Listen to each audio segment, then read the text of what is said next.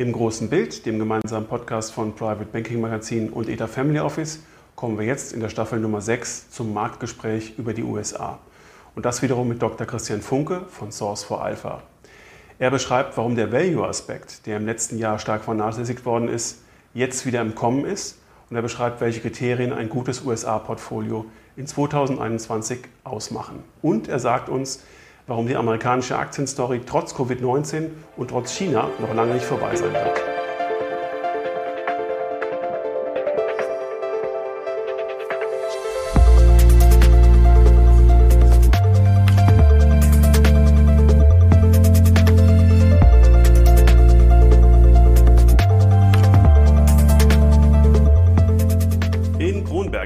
Dr. Christian Funke von Source for Alpha zugeschaltet. Herr Dr. Funke, willkommen zurück im großen Bild. Grüße Sie, hallo Herr Hermes. So, Sie sind gut ins neue Jahr gestartet. Ich sehe gesund, kräftig, munter. Ja, man kann sich nicht beklagen. Also aktuell äh, kann man zwar nicht so viel Sport betreiben, wie man will, aber gesund sind wir alle und ja. äh, munter auf jeden Fall. Sehr gut. Und äh, die äh, Gesundheit brauchen wir auch, wenn wir ins nächste äh, Jahr schauen, ähm, insbesondere auf äh, all das, was so gerade vor uns steht. Ich äh, schlage vor, dass ich mal mit Ihnen zuerst die Fragen bespreche, die ich mit allen Portfolio-Managern ähm, anspreche in dieser Staffel. Ähm, das äh, ist zunächst mal so der Blick auf den äh, Konjunkturzyklus, der jetzt gestartet ist oder der gerade zu Ende gegangen ist, je nachdem, wo Sie uns da gerade sehen. Äh, wir haben einen Zyklus gesehen, der von 2009 bis 2020 ging und dann durch Corona abrupt äh, unterbrochen worden ist. Und jetzt sind wir in einem neuen. Wo sehen Sie denn die Hauptunterschiede in diesen beiden Zyklen? Ja, also wenn man mal so den, den Konjunkturzyklus äh, 2009 bis 2020 Revue passieren lässt, dann war das ja insgesamt ähm, sehr, sehr klassisch vom Verlauf her. Da waren natürlich äh, viele, viele neue Elemente, die man in vergangenen Konjunkturzyklen nicht kannte, also insbesondere das Thema quantitative Lockerung. Aber es ist so gewesen, dass wir immer äh, eine, eine Wellenbewegung natürlich haben. Und irgendwo so gegen Ende hat man ja auch schon verspürt, dass ein Anziehen äh, der Inflation sichtbar ist und eine gewisse Normalisierung. Und das Einzige, was dann irgendwie äh, anders war, ist natürlich das Ende des Konjunkturzyklus. Also der typische Konjunkturzyklus, der endet irgendwo mit steigender Inflation und dann, äh, ich sag mal, einer Überhitzung ähm, ja. und dann einem rezessiven Tendenz. Und jetzt hatten wir einen externen Faktor, also die Corona-Pandemie äh, gehabt, die dann die Konjunktur wirklich abgewürgt hat. Also in einer Geschwindigkeit, die ja so noch nicht gesehen war. Und ähm, wenn man sich jetzt die Gedanken macht, wie wird sich der neue Konjunkturzyklus unterscheiden, dann würde ich mir doch eigentlich hoffen, dass wir ähm, wieder in einen ganz normaleren klassischen Verlauf äh, kommen, dass wir es also über eine Normalisierung, Impfstoffe und im Sommer äh, kann das Leben wieder anfangen, sich zu normalisieren.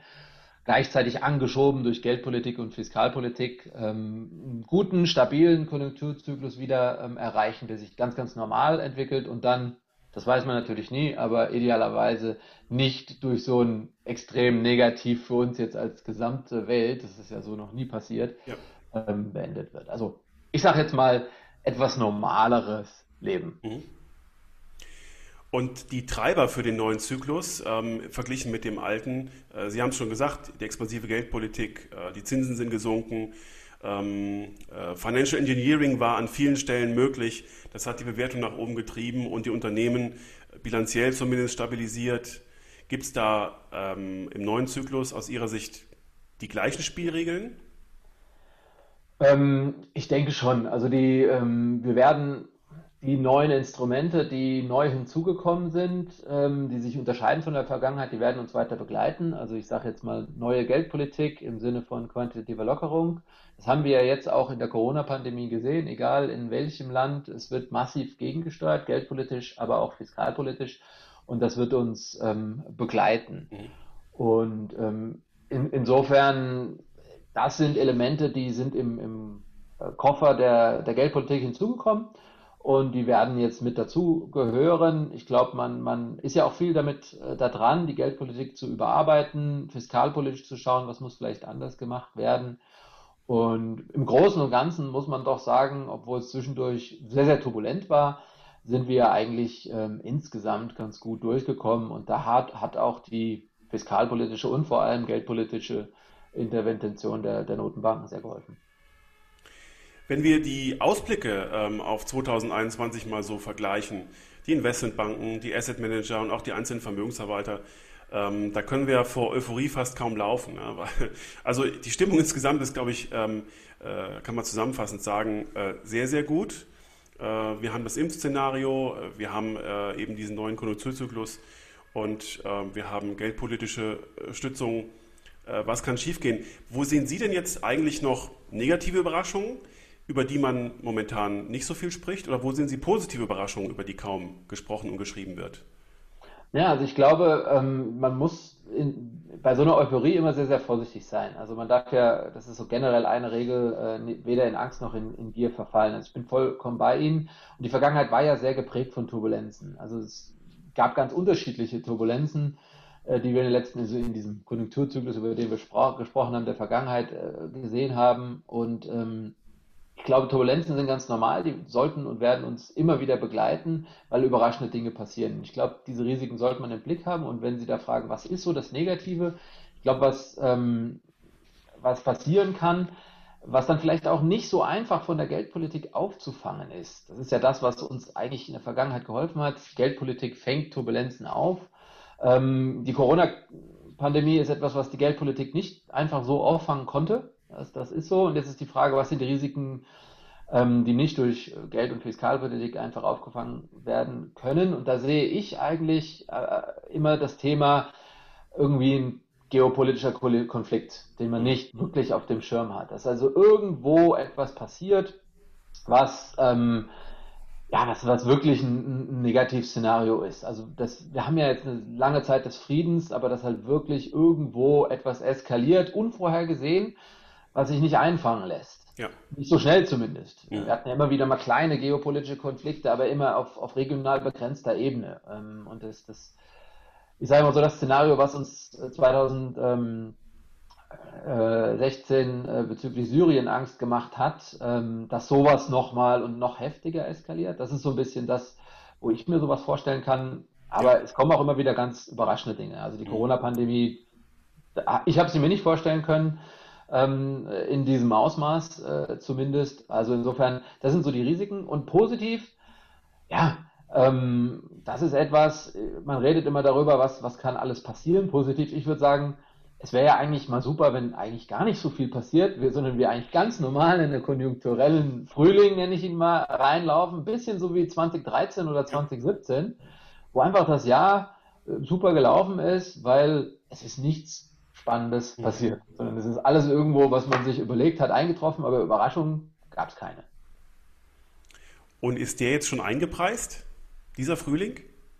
Ähm, teilweise sicherlich. Also der Markt geht eindeutig davon aus, zumindest seit dem 9. Äh, November 2020, also seit der Nachricht, dass wir mit dem BioNTech-Pfizer-Impfstoff ähm, ja.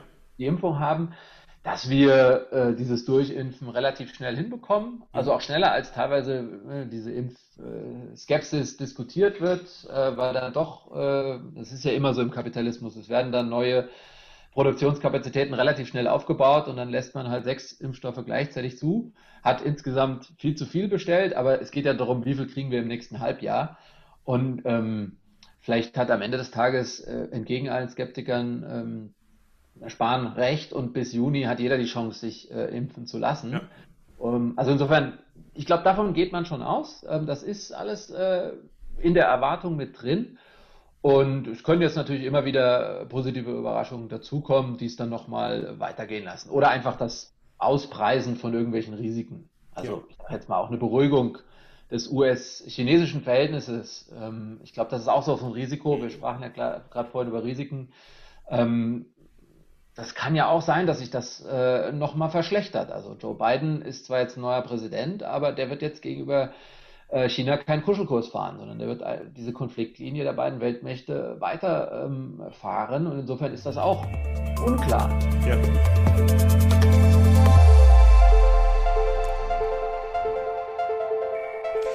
Ähm, und dieser Frühling, den Sie gerade so ein bisschen skizziert haben, äh, den wir uns wahrscheinlich alle wünschen, hat einen Finanzier oder hat mehrere Finanziers, das sind äh, die Notenbanken. Und wir müssen uns momentan gar keine Schulden, äh, gar keine Sorgen darum machen, dass Geld knapp wird ähm, und treten nach der Auffassung äh, vieler in ein neues Regime ein, nämlich das der Modern Money Theory. Ist das aus Ihrer Sicht Realität? Also kommen wir dahin, dass es selbstverständlich wird, dass wir Staatsschulden, vielleicht irgendwann auch private Schulden bei den Notenbanken abladen oder wachsen wir aus diesen Schulden wieder raus und das ist alles nur eine theoretische Überlegung, ähm, die äh, eigentlich nur kurz zur Überbrückung mal so von Skeptikern angebracht wird? Ja, also ich glaube, das Thema Modern Monetary äh, Policy, das ist schon, äh, oder Modern Monetary Theory, das ist schon durchaus eine Realität. Also dieses Thema, dass die Schulden über die quantitative Lockerung bei den Zentralbanken gelangt sind und im Zweifel dort auch einfach bleiben und geparkt werden, das ist Realität. Also ist, glaube ich, unrealistisch zu glauben, dass diese Schulden jemals äh, zurückgezahlt werden. Ähm, das ist äh, etwas, ich nehme mal als Beispiel, äh, was jetzt in der, in der EU passiert, dass als allererstes mal in der Geschichte EU-weite Schulden aufgenommen werden. Also ich persönlich gehe nicht davon aus, dass diese jemals von irgendwem zurückgezahlt werden, sondern die werden dauerhaft ähm, dort geparkt und ähm, sind natürlich auch jetzt mit sehr, sehr niedrigen Zinsen besehen. Das ist ja eine Umkehrseite der Medaille, dass die Finanzierung für die öffentliche Hand, genauso wie für die private Hand, mhm. unglaublich günstig ist. Und ähm, insofern, das ist für mich ein dauerhaftes Phänomen. Das wird dauerhaft dort bleiben. Und ähm, die Annahme und die Hoffnung ist natürlich, dass man daraus, äh, daraus wächst, so wie in der Vergangenheit auch aus den Verschuldungsszenarien. Ähm, aber die Frage ist, wie, wie hoch äh, und wie schnell äh, wird das passieren? Das ist sicherlich das, was uns in der nächsten Dekade, wenn wir jetzt wieder auf, äh, ne, wir hatten jetzt die 2009 bis 2020 äh, Konjunkturzyklus, also in den nächsten zehn Jahren äh, wird uns das beschäftigen, weil die Zinsen natürlich enorm ge ähm, gefallen sind und die Schulden ja. im Umkehrschluss enorm gestiegen sind. Mhm. In unserem letzten Gespräch haben Sie schon mal sehr präzise beschrieben, was eigentlich für den ähm, letzten Run und auch für 2020 so die Bewertungsfaktoren waren im Aktienmarkt, ähm, nämlich äh, technologischer Wandel, Bilanzqualität und so weiter. Also all diese Faktoren, die Aktien im letzten Jahr tatsächlich wertvoll gemacht haben. Was wird denn aus Ihrer Sicht in 2021 von diesen Faktoren weitertragen oder welche Faktoren werden dann neu dazukommen? Also ich glaube, jetzt äh, haben wir eine ganz andere Situation. Das letzte Mal sprachen wir ähm, inmitten der ähm, Pandemie, wo sehr, sehr stark wachstumsstarke Technologietitel in den Fokus gerückt sind, weil die Digitalisierung natürlich ähm, die ganzen Themen, also auch wir machen gerade äh, das ganze Digitalisierung Videokonferenz, ähm, Homeoffice, das hat einen, einen enormen Sprung und Wandel beschleunigt und alle, die äh, diese Digitalisierungsgewinner befördert. Das waren also die Titel, die 2020 gelaufen sind. Und jetzt komme ich wieder auf diesen 9.11. 2020 ähm, zurück, also den Tag, diesen Montag, 12.30 Uhr war das hier noch äh, mitteleuropäischer Zeit, die Bekanntgabe äh, des Impfstoffs oder der Wirksamkeit des Impfstoffs von BioNTech Pfizer. Seitdem hat sich das ein bisschen gewandelt. Wir haben ähm, eine extrem starke Erholung ähm, von Value-Titeln seit diesem Tag, auch an dem Tag selbst, aber seitdem bis heute äh, gesehen. Also das, was alles jetzt von einer Normalisierung der Verhältnisse profitiert. Das heißt jetzt nicht, dass Wachstumswerte äh, schlecht laufen, also die profitieren natürlich weiter von den grundlegenden Tendenzen. Wir sind ja auch noch inmitten der Pandemie. Mhm. Aber was ähm, sich geändert hat, ist, dass man jetzt davon ausgeht, dass wir relativ schnell rauskommen, die Konjunktur sich ähm, normalisiert und wir eben wieder zumindest teilweise ein normales Leben führen, äh, in Hotels übernachten, mit Flugzeugen fliegen und in Restaurants essen und, und diese ganzen Titel, die dann nach unten gefallen waren, sich eben wieder erholen. Und das ist so ein bisschen eine, eine, etwas, was ein prägendes Element, glaube ich, von, äh, von diesem Jahr äh, sein kann, weil das natürlich auch befördert ist durch die quantitative Lockerung der Notenbanken. Also Value-Titel, deren ähm, ganzen Zahlungsflüsse, Einnahmen, Umsätze sehr, sehr nah in der Zukunft sind. Also die jetzt insbesondere vom Preis davon abhängen, was passiert in den nächsten ein, zwei, drei Jahren konjunkturell ähm, die erholen sich. Die Wachstumswerte, die haben natürlich eher die langfristige Perspektive mhm. und da geht es darum, wie sind die äh, Cashflows der Zukunft und mit welchem Zinssatz werden die auf heute äh, bewertet. Also insofern, das ist eine Verschiebung. Ja, also, also plädieren Sie für mehr Zyklik. Genau, also mhm. das wäre etwas für, von der Positionierung, ja. ähm, was für, für eine zyklischere Positionierung. Mhm. mhm. Okay. Ähm, wenn wir mal von diesem ähm, Aktienbewertungsthema wegzoomen und mal die strategische Asset Allocation in 2021 betrachten, äh, dann ist schon lange klar, der Anleihenanteil wird nicht die Rolle spielen, wie er das früher konnte. Nach 2020 noch viel, viel weniger. Und was sagen Sie ähm, äh, Kunden, die jetzt in irgendeiner Form ihre Portfolios ähm, in ihre Vermögensstruktur einbauen? Welche, welche Möglichkeiten haben die jetzt, um ihren Rentenanteil entweder zu substituieren oder welche Überlegungen müssen sie neu einstellen, um eben mit dieser neuen äh, Situation, also der neuen Rolle oder Nichtrolle der, der Anleihen klarzukommen? Ja, das ist natürlich äh, unverändert schon seit einigen Jahren eine, schwierige äh, Situation in der Asset-Allokation, die historisch sehr stark durch die Anleihenseite äh, geprägt ist. Und die Gefahren der Anleihenseite, die hatten, hat man lange immer wieder diskutiert und die werden natürlich auch immer, immer größer. Also ganz eindeutig, man, man, man sollte lange Durationen, lange Laufzeiten sehr stark meiden, weil die Zinsen sind ultra tief gefallen. Und jetzt sind wir in so einem quantitativen Lockerungsprogramm wieder drin, auch insbesondere in den USA. Und da ist noch so, es passieren zwei Dinge. Auf der einen Seite sinken sehr stark die kurzfristigen Zinsen, in den USA ja quasi jetzt inzwischen auch null. Ähm, aber die langfristigen Zinsen, da kommt dann das, das Gegenteil rein, weil man erhofft ja auch und erwartet wirtschaftliche ähm, Normalisierung und wieder Wachstum, was dann normalerweise die langfristigen Zinsen steigen lässt. Ja. Das heißt, die Zinsstrukturkurve insgesamt wird deutlich steiler. Und ähm, langfristig steigende Zinsen haben dann Anleiheverluste, äh, also Verluste auf bestehende Anleihepositionen zur Folge. Das heißt ganz eindeutig der Rat, wenn Anleihen dann äh, Duration, äh, Laufzeit verkürzen mhm. und idealerweise möglichst an den Anleihenanteil im Portfolio nicht zu groß werden lassen, weil natürlich wir erwarten ähm, in einer ja, konjunkturell äh, sich auffällenden Situation eine eigentlich weiterhin äh, gute Aktienmarktentwicklung. Ähm, das heißt, wir sind da sehr positiv, was die Aktienquote äh, eben angeht, also das eher übergewichten.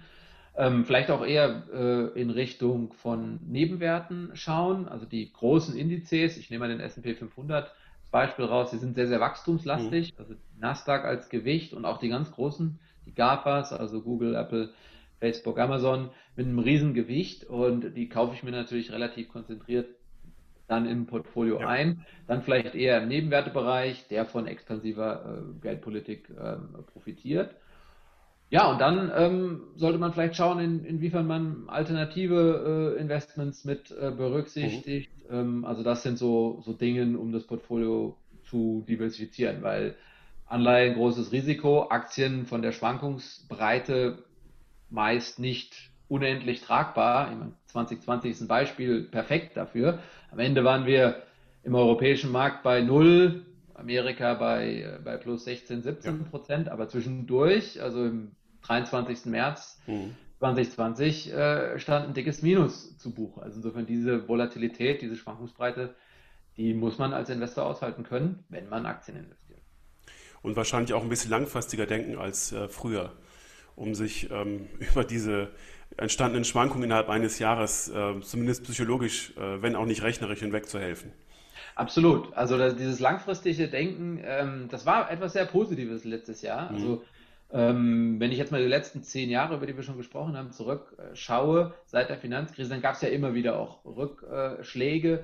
Und ich hatte das Gefühl, bei den vorherigen Rückschlägen, egal ob jetzt 2018, 2016 oder Eurokrise 2012, ähm, da war immer mehr Nervosität und ich muss jetzt Aktien verkaufen äh, Gefühl. In 2020 im März war, ähm, war, hatten wir das Gefühl, dass relativ viele Investoren das wiederum als Chance gesehen haben und an das langfristige Potenzial von Aktien glauben. Ja, also, dass man eben die Aktienrendite über einen 10-Jahres-Horizont betrachten ja. muss, wo man sagt, auf 10 Jahre verdiene ich 8% äh, pro Jahr mit Aktien. Vielleicht sind es zukünftig nur 7 oder 6, mhm. weil einfach der erwartete, ähm, die erwartete Rendite runtergekommen ist. Aber ähm, mit der Aktie kann ich so eine gewisse äh, ähm, langfristige positive Renditeerwartung verbinden, die ich mit den Anleihen einfach nicht mehr habe.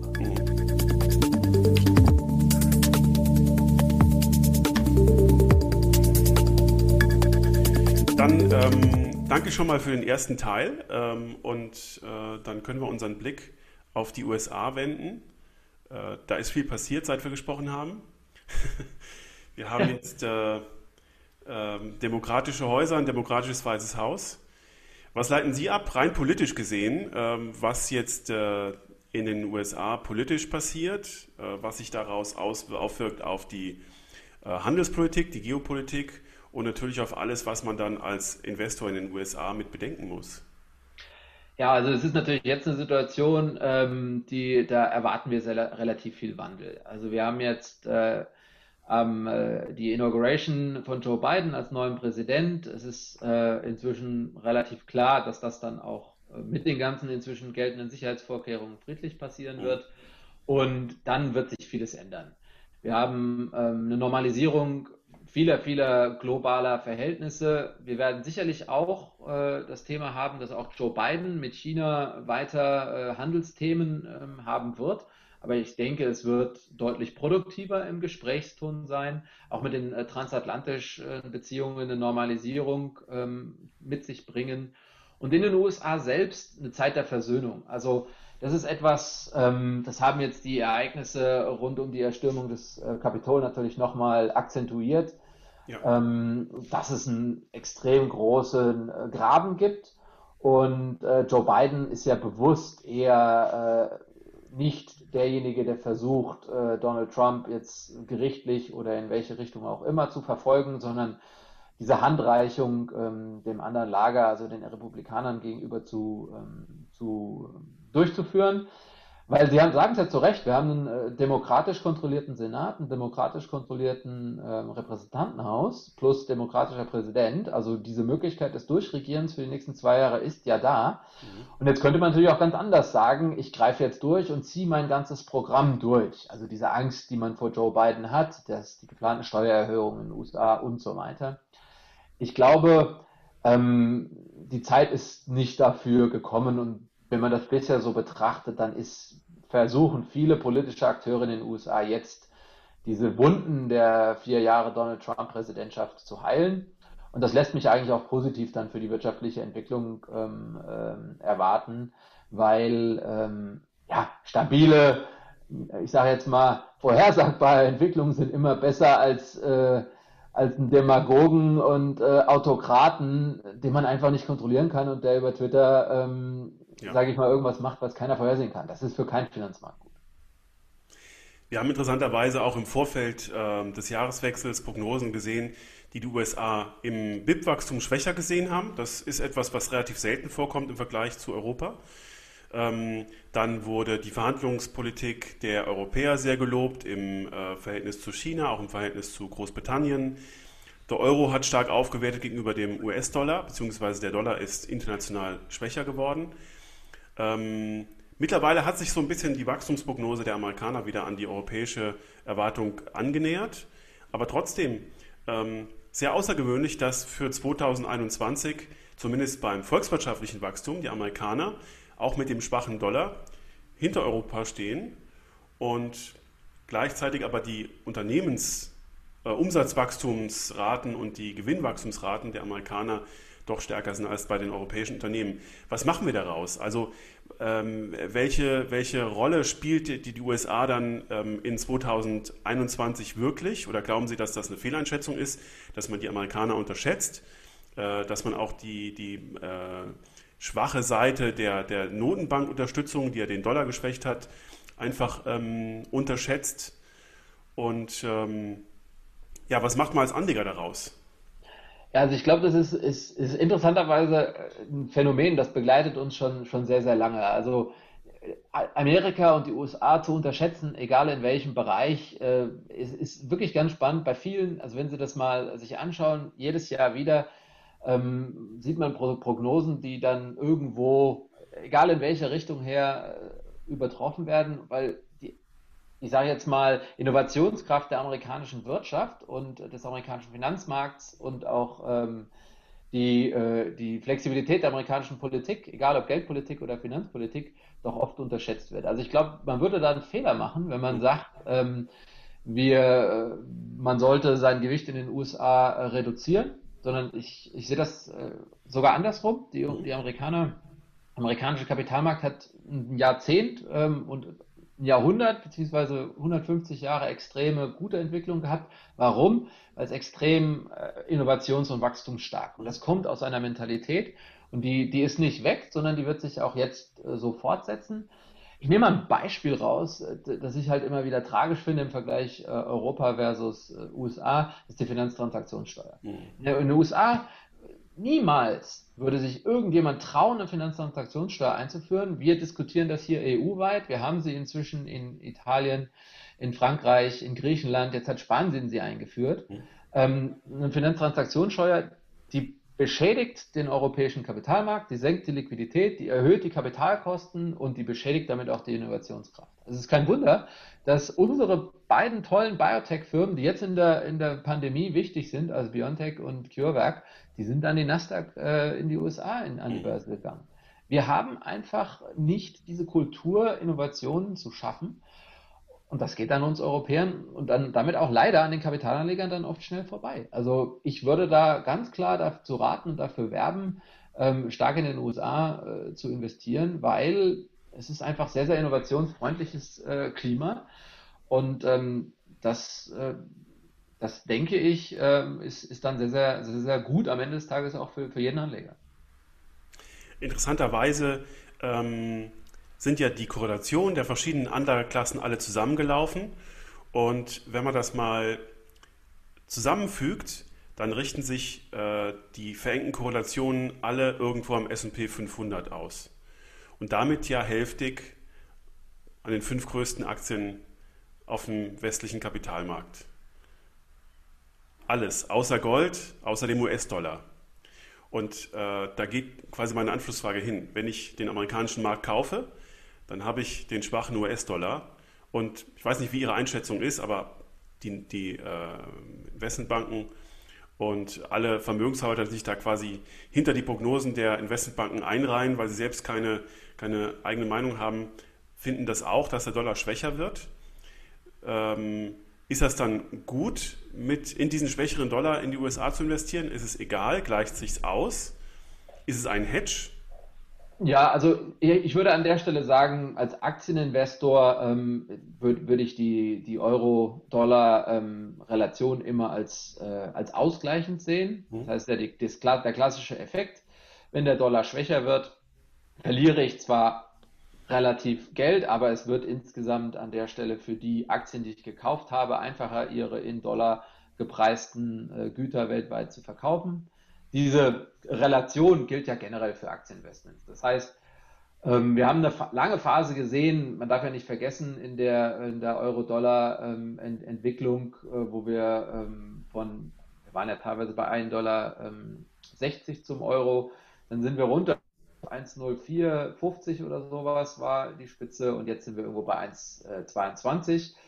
Ähm, das wird es immer geben, dass sich diese Relationen verschieben in Abhängigkeit von den Erwartungen makroökonomisch und vor allem von den Zinserwartungen. Jetzt haben wir diese Dollarschwäche 2020 gesehen. Ähm, die hat natürlich einen Teil des Marktgewinns äh, uns weggenommen. Also wenn der S&P 500 16 Prozent gemacht hat 2020, 10 Prozentpunkte davon sind ähm, von der Dollarabwertung weggenommen worden. Allerdings ähm, ist ja immer noch eine Entwicklung, die besser war, als wenn ich im Euro investiert war, in den Euro-Stocks gekauft ja. habe, der irgendwie null gemacht hat. Und davon würde ich eigentlich auch für die, für die Zukunft ausgehen, dass sie das mal in die eine, mal in die andere Richtung unterstützend äh, eben haben. Würde also jedem äh, raten, dort entsprechend weiter zu investieren. Sie haben jetzt in Ihren Ausführungen schon ganz viele Aspekte genannt, die die ähm, USA mittelfristig prägen werden. Ähm, vielleicht können wir noch mal kurz über die Wachstumsperspektiven sprechen und vor allen Dingen über ähm, den einzigen Punkt, der jetzt bei all dieser rosaroten Prognosewelt, ähm, wenn man das mal von außen so betrachtet, bleibt, nämlich dem Punkt Inflation. Ein Inflationsschock könnte ja im Prinzip äh, dafür sorgen, dass all die Bewertungsüberlegungen äh, für Anleihen wie für Aktien, wie für andere äh, Cashflow-tragenden Anlageformen ähm, nochmal neu berechnet werden müssen oder das Kartenhaus zum Einsturz bringt. Wie groß sind denn aus Ihrer Sicht die Inflationssorgen ähm, mit Blick auf die Geldmenge und die USA? Äh, und äh, was für Wachstumserwartungen haben Sie denn so auf eine Frist von drei, vier, fünf Jahren in den USA? Also ich denke, wenn jetzt die Konjunktur wieder anzieht und die ganze Lage sich normalisiert, dann erwarten wir natürlich auch wieder ein Anziehen der, der Inflation. Die Inflation ist natürlich eminent niedrig im Durchschnitt der Vergangenheit, aber auch aktuell. Ähm, ich bin, ich sehe nicht die Tendenz, die uns einen sofortigen Inflationsschock äh, führt. Auch das ist etwas, was schon seit zehn Jahren immer ähm, prognostiziert wird, dass irgendwann dieser Inflationsschock kommt. Ich glaube, äh, wir haben dafür einfach ganz klar demografische und andere Tendenzen, die dafür sorgen, dass die Inflation per se relativ niedrig äh, sein wird. Ähm, und wir werden wieder ansteigende Inflation sehen, das ist ganz normal und ähm, das wird dann natürlich auch die entsprechenden Konsequenzen für insbesondere die Anleihen ähm, haben. Wir werden dann, das wäre die Erwartung mit anziehender Konjunktur, anziehender Inflation eben auch weiter anziehende langfristige Zinsen äh, bekommen. Wir haben jetzt eine Zinsstrukturkurve in den USA, die ist schon ein bisschen steiler geworden. Sprich, ähm, der 10-Jahreszins äh, ist etwa ein Prozentpunkt höher als der Einjahreszins. Und ähm, also von 0 auf Richtung 1, 1,2 Prozent im 10-Jahreszins. Und das wird sich tendenziell noch weiter ähm, dann äh, versteilern an der Stelle. Und das muss man eindeutig auf der Anleihenseite äh, berücksichtigen, ist eigentlich das, das größte Risiko. Ich persönlich, und wir glauben allerdings nicht, dass es zu einem Schock und einer äh, schnell ansteigenden Inflation kommen wird, sondern es wird eine Tendenz sein, die sich so nach und nach äh, durchsetzt. Ja, die ja vielleicht dann auch wieder in Normalität führen kann, äh, die in den USA früher einen messbaren Zins erzeugt ähm, auf genau. eine Laufzeit von vielleicht fünf Jahren als in Europa. Genau, und dann, dann erwartet man eigentlich wieder eine, eine Wachstumsperspektive. Ihre Frage war ja auch danach, was, was erwarten wir?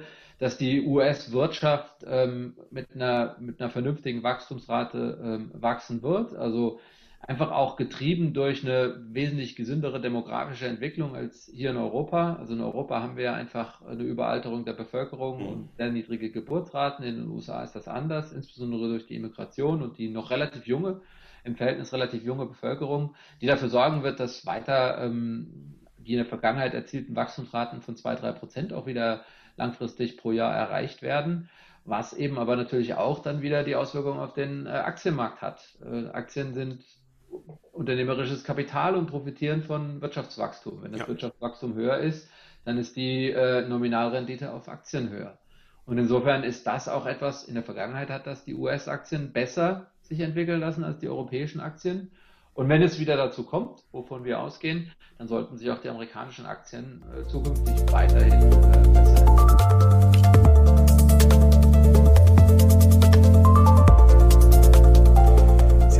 2021 äh, schon mal kurz skizziert, dass Sie zwischen dieser Unterscheidung, die man in 2020 ganz klar machen kann, konnte zwischen Value und Growth, einen vergleichsweise größeren Vorteil bei den Value-Titeln sehen, gerade bei den zyklischen, äh, dass sie also nicht mehr so stark outperformed werden oder dass sich sie sogar annähern an die äh, Growth-Titel, vielleicht auch äh, dann zeitweise die Growth-Titel outperformen. Man darf es ja so gar nicht sagen, weil wir es ja vergessen haben, dass das ähm, mal so passiert ist. Wie sehen Sie das denn ähm, konkret äh, für das kommende Jahr? Ist das tatsächlich ein Jahr ähm, der Value-Titel? Und das können Sie vielleicht verbinden mit einem Ausblick auf Ihre Strategie, die Sie für 2021 für die USA äh, schon zurechtgelegt haben und ähm, welche, welche Faktoren für Sie dann maßgeblich sind bei der Selektion, bei der Allokation. Ja, also in der Tat, ähm, ich glaube, es gibt vieles, was dafür spricht, dass wir 2021 in der Relation ein ganz anderes Jahr erleben werden als 2020. Also eine deutlich stärkere äh, Wertentwicklung für Value-Titel in der Normalisierung der Verhältnisse. Da gibt es viele Faktoren, die dafür sprechen. Man, äh, man, kann sich zum Beispiel historisch anschauen in den drei äh, quantitativen Lockerungsprogrammen, also Quantitative Easing 1, 2, 3 in den USA innerhalb der Zeit, wo die Notenbank Anleihen kauft und dadurch sehr, sehr expansive Geldpolitik hat, dort war immer eine Phase, wo Value-Titel besser sich entwickeln haben als Wachstumswerte. Also das ist ja immer ein Zyklus. Es gibt Phasen, wo Wachstumswerte stärker sind und es gibt Phasen, wo Value-Werte stärker sind. Jetzt befinden wir uns wieder in einer derartigen Phase und das wird bestärkt natürlich und überlagert teilweise über Nachrichten zur, zur Pandemie. Aber wenn wir davon ausgehen, dass wir in dieser Normalisierung uns entwickeln, dann erwarten wir eine klare Outperformance von Value-Titeln und das passt dann zur Positionierung. Also ich würde mhm. zur Vorsicht raten, was äh, Wachstumswerte angeht, also auch das, was ich vorhin schon sagte, vorsichtig bei einem reinen Investment in den S&P 500, weil das Nasdaq-Gewicht und ja. die großen fünf Tech-Titel inzwischen schon sehr, sehr hoch ist, also ein Viertel des Index in den großen fünf. Also da würde ich äh, von der Positionierung her Vorsicht im Bereich Growth anraten. Ähm, würde dementsprechend Value übergewichten. Daran anhängend auch generell Standardwerte versus Nebenwerte äh, eher in den Nebenwertebereich. Also auch Nebenwerte profitieren natürlich von expansiver ähm, Geldpolitik. Also kleinere Small Cap, äh, Mid Cap Aktien überzugewichten, wegzugehen von den großen Standardwerten. Im globalen Kontext eine Übergewichtung der USA. Also generell die Erwartung, dass die USA deutlich besser und deutlich schneller aus der Krise rauskommt als ähm, Europa. Leider. Mhm. Äh, so schade das irgendwie für uns hier ist, aber ähm, die Dynamik und die, ähm, die, die, Innovationskraft wird in meiner Erwartung, in unserer Erwartung dafür, dafür sorgen.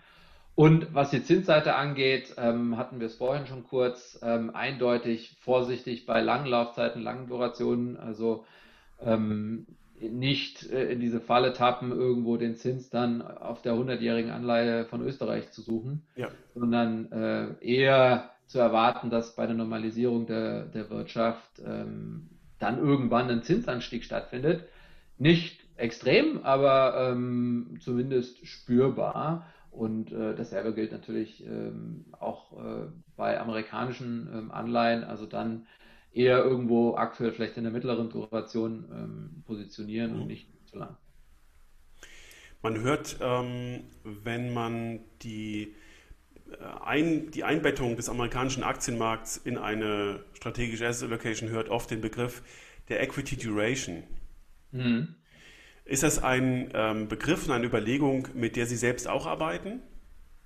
Ja, ein, eindeutig. Also das ist ähm, interessant, äh, ist jetzt auch mehr und mehr gekommen. Also in der Forschung gibt es das schon länger. Ähm, den Versuch zu sich anzuschauen, warum und wie entwickeln sich unterschiedliche ähm, Gruppen von Aktien. Im, ähm, also gerade die Diskussion, die wir hatten, Value versus Growth. Und dort ist es ein Riesenunterschied, wie ist die äh, Duration, wie ist die Duration von der Cashflows einer Wachstumsaktie versus einer mhm einer Value-Aktie. Also Value-Aktie hat eine sehr, sehr kurze Duration. Die Cashflows äh, finden alle demnächst statt. Und im Extremfall, sehe Pandemie, geht die Firma in die Insolvenz, weil die Cashflows plötzlich alle wegfallen, ja. alle Dividenden werden abgesagt, aber äh, die Zinsen äh, und dann auch die Tilgung auf Anleihen kann nicht äh, bedient werden. Ganz anders die Wachstumsfirma mit der langen Duration ähm, egal, ob wir jetzt, äh, wen wir da nehmen, aber vielleicht das extremste Beispiel wäre ja Tesla mit einer ganz, ganz langen Duration, äh, bald 800 Milliarden Marktkapitalisierung, also so viel wie alle anderen Autohersteller zusammen.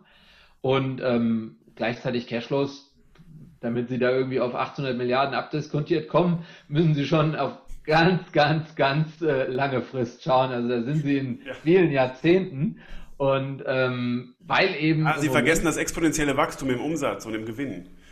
Ja, also genau, also das, das kommt natürlich rein, aber da wird auch selbst bei exponentiellem Wachstum im, im Umsatz und im Gewinn in den nächsten zehn Jahren wird nicht reichen, ja. weil, ähm, weil sie halt von einer sehr, sehr niedrigen Basis einfach kommen. Ja? Also, aber der, der Kern, was, was wird hier bei, äh, bei Tesla, und das ist ja das Bewundernswerte an, an, an, an dem Geschäftsmodell, gleichzeitig schafft es Tesla eben, diese hohe Bewertung zu nutzen, um neue Mittel aufzunehmen und davon wieder äh, die Investitionen zu, in, zu stemmen, die die deutsche Autoindustrie nicht schafft. Also das ist ja etwas, was äh, in Wolfsburg, äh, Stuttgart und, und äh, für Probleme äh, sorgt und, und, und großes Stirnrunzeln, weil 50, 60 Milliarden einfach mal so aufzunehmen und in die Entwicklung der Batterietechnologie zu stecken, ähm, ist natürlich nur dann mit so einer äh, Wachstumserwartungen eben auch möglich, mhm. wenn ich einfach auch die kompletten Erfolge, das ist alles eine Prognose auf die, auf die Zukunft, in der Annahme auch, und das, das steckt, glaube ich, dann bei Tesla an dem Beispiel drin, Tesla bleibt halt dann nicht nur Autohersteller, sondern macht halt zukünftig noch alles Mögliche und ist irgendwo auch eher dann Software-Technologie-Hersteller. Äh, ja. Also insofern, diese Equity Duration ähm, ist, ist etwas sehr Relevantes und hilft im Portfolio-Management eindeutig zu erklären, wie entwickeln sich unterschiedliche Gruppen von Aktien und wie sollte man sich äh, positionieren. Das heißt, wir gehen dann nach Ihrer Einschätzung äh, besser im Jahr 2021 die Equity Duration kürzer. Richtig. Auf, auf Value, auf kleine Unternehmen aus der zweiten Reihe, die ihre Cashflows früher und direkter generieren. Genau, und die davon profitieren, dass, ähm, dass sich jetzt eine Art Gegenbewegung ähm, zu dem, was halt extrem letztes Jahr passiert ist, äh, entwickelt. Ähm, dass einfach nicht so sehr die, die, die ganzen Wachstumstitel mit der Long-Duration gef äh, gefragt werden, sondern wir haben diese, ähm, diese Titel, die, die mit der Kur also Equity äh, mit kurzer Duration ähm, profitiert von wirtschaftlicher Erholung, die dann die ja jetzt stattfindenden äh, Zahlungsflüsse, ähm, ja. die Leute gehen wieder ins Kino, ins Restaurant, ins Hotel oder fahren Kreuzfahrt mhm. oder fliegen einfach nur mit der Lufthansa irgendwo hin. Äh, plötzlich ist wieder ein positiver Cashflow da ja. und äh, die, die Aktie erholt sich. Das ist ja so ein bisschen das Szenario. Genau. Ja. Und ähm, ich denke, ähm, das, äh, das wäre etwas, auf das man in 2021 setzen sollte. Herr Dr. Funke, das war wieder sehr spannend ähm, und äh, ich habe noch keine Investmentbank ähm, die Equity Duration so gut und so anschaulich erklären gehört. Dafür nochmal besonderen Dank. Es hat großen Spaß gemacht und äh, ich freue mich, wenn wir das bei Gelegenheit fortsetzen. Herzlich gerne. Danke, Hermes. Gutes Händchen für 2021 für Sie und Ihr Haus. Bis bald. Dankeschön. Machen Sie es gut.